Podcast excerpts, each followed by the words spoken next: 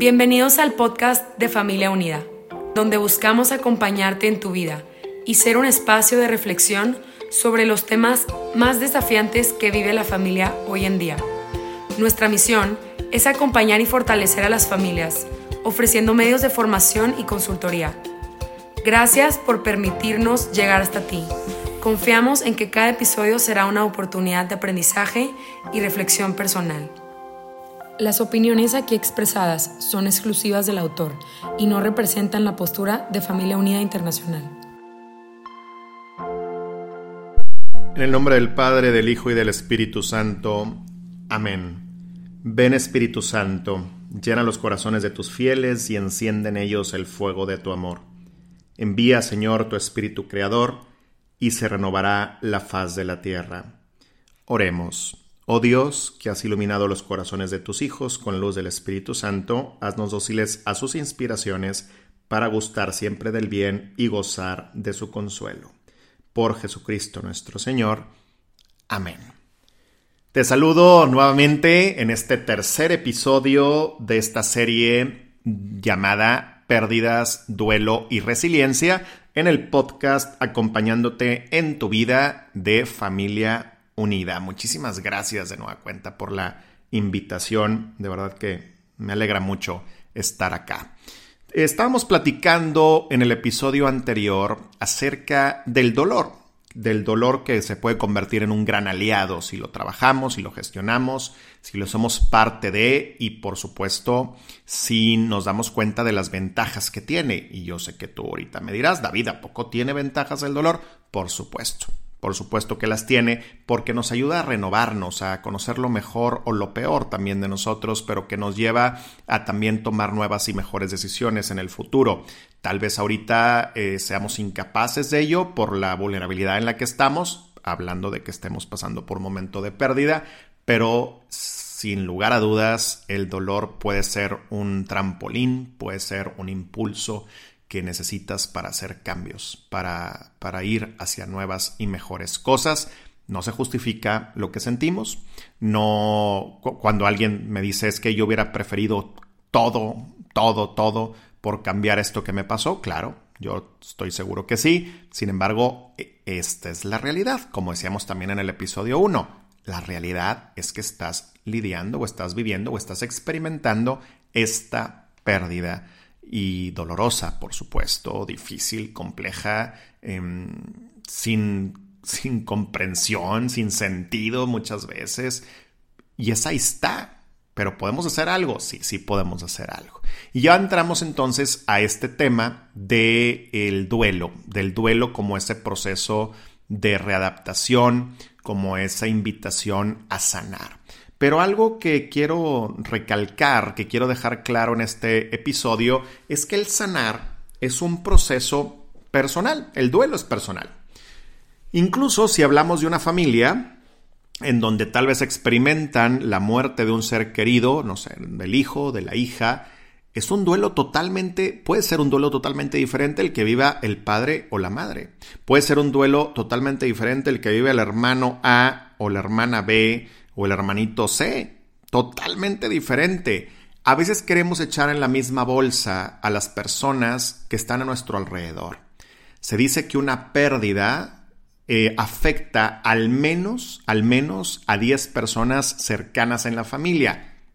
Pudiéramos decir que son más, pudiéramos decir que son un montón, pero de forma más primaria son el círculo más cercano. Pero ni en ese círculo cercano Hablamos de un solo duelo, de un duelo único.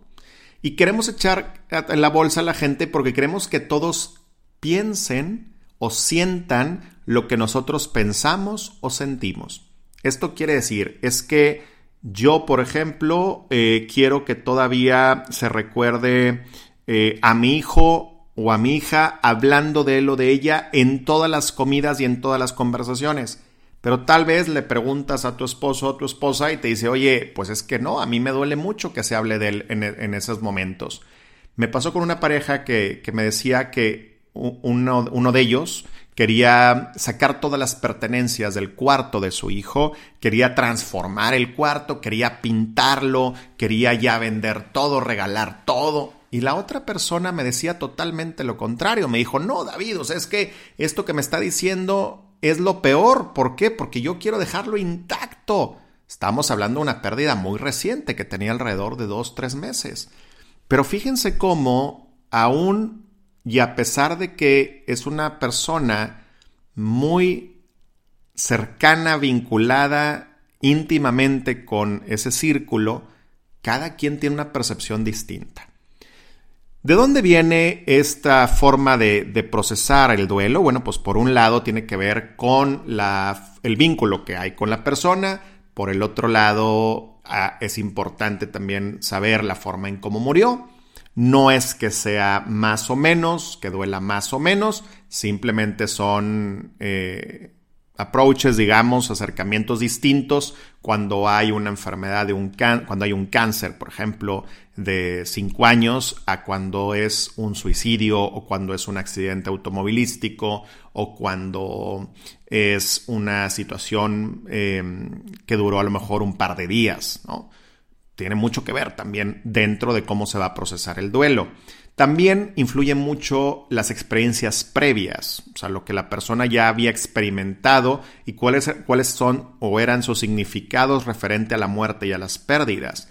Por otro lado, también es la, red de apoyo, la gente que está a su alrededor. Igual no es lo mismo enfrentar una pérdida, trabajar un duelo, elaborar un duelo, porque hay que aclarar que el duelo se elabora. El duelo es una tarea que hay que realizar. El duelo se hace, no lo cura el tiempo. ¿Ok?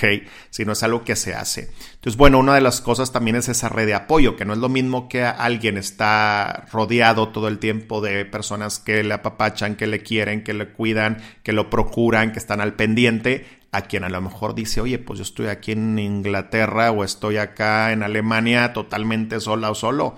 Y mi papá, mi mamá murieron en México y no tengo ni idea para dónde moverme bueno, pues influye también en cómo vas a llevar el proceso de duelo y también, por supuesto, en los recursos internos, en los recursos que tiene cada uno. Ahí entra la resiliencia, que ahorita vamos a platicar en el próximo episodio. Pero detrás de todo esto, detrás de todo esto, hay que entender que el duelo es personal y es único. No son carreras, no son ni siquiera pruebas de velocidad, sino más bien de resistencia, pero es una resistencia en conciencia y en amor.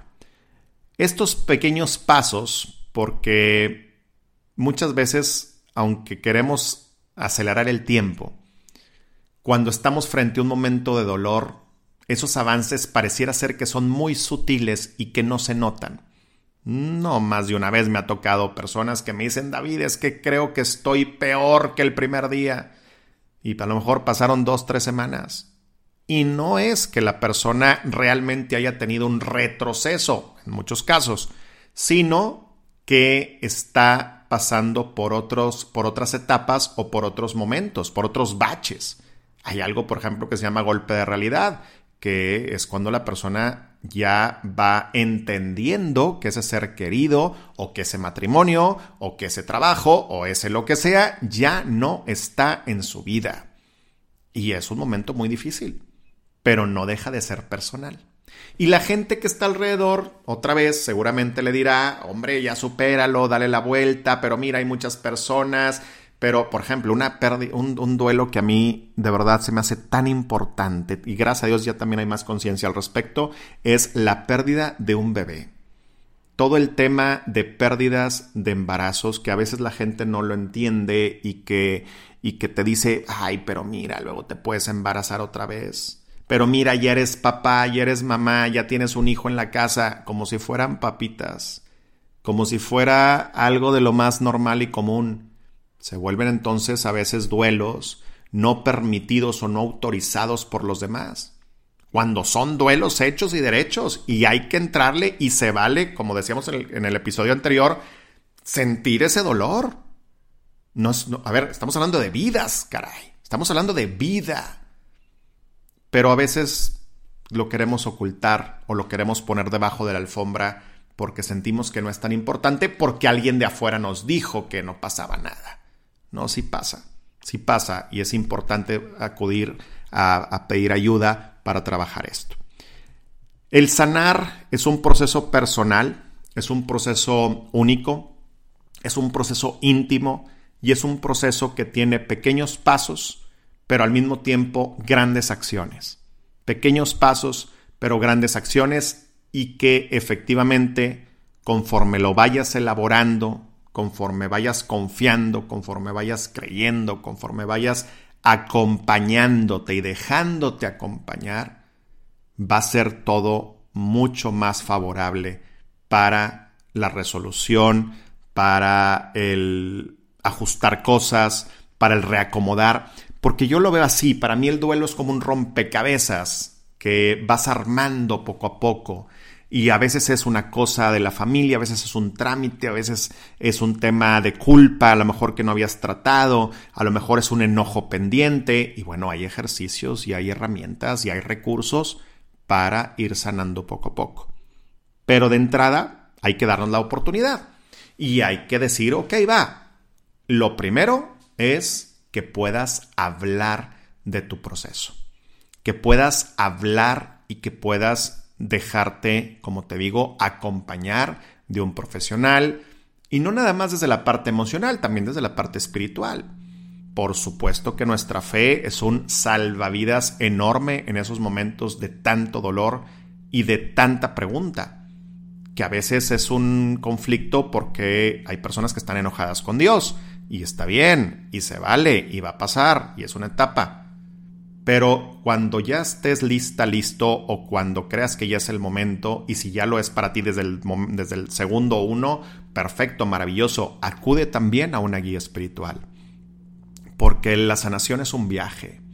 Y es un viaje, es una montaña rusa de subidas y bajadas y a veces estás muy bien y a veces es un día un poco mejor que el otro. ¿De qué se trata? De que cada día haya días, cada día sea mejor que el otro, pero cada semana haya más días buenos que malos. Aunque esto claro que puede cambiar por diferentes circunstancias, pero que en la sumatoria final sea cada vez más la readaptación y la reintegración a la vida. Esto es todo un tema, pero lo que nos lleva el sanar no nada más es a decir, ok, ya pasó esto que viví tan fuerte, voy a salir adelante, voy a estar bien, sino sabes qué, quedarte con el aprendizaje. Que no pase en vano esta situación. Me decía una persona con cáncer ya en sus últimos momentos que me toca acompañar, me decía David, es que no quiero que mi cáncer me deje indiferente, me deje inmóvil. Yo sé que voy a morir, pero esto tiene que tener un sentido mucho más allá. Y efectivamente le dio ese sentido a esta persona y efectivamente fue una experiencia maravillosa, aunque suene como una paradoja, esta transición de despedirse de la vida terrenal para acudir a la casa del Padre. ¿Se puede esto? Sí, sí se puede. Pero necesitamos estar abiertos a sanar, a pedir ayuda, a ser acompañados, a hacer lo que haya que hacer, a trabajar lo que haya que trabajar para no dejar nada pendiente. En el próximo y último episodio estaremos platicando acerca de la resiliencia en el duelo como una gran, gran oportunidad, que va muy de la mano con esto que acabamos de platicar. Soy David Montalvo, estás en el podcast acompañándote en tu vida de Familia Unida y estamos platicando acerca de pérdidas, duelo y resiliencia. Nos volvemos a escuchar en el último y cuarto episodio.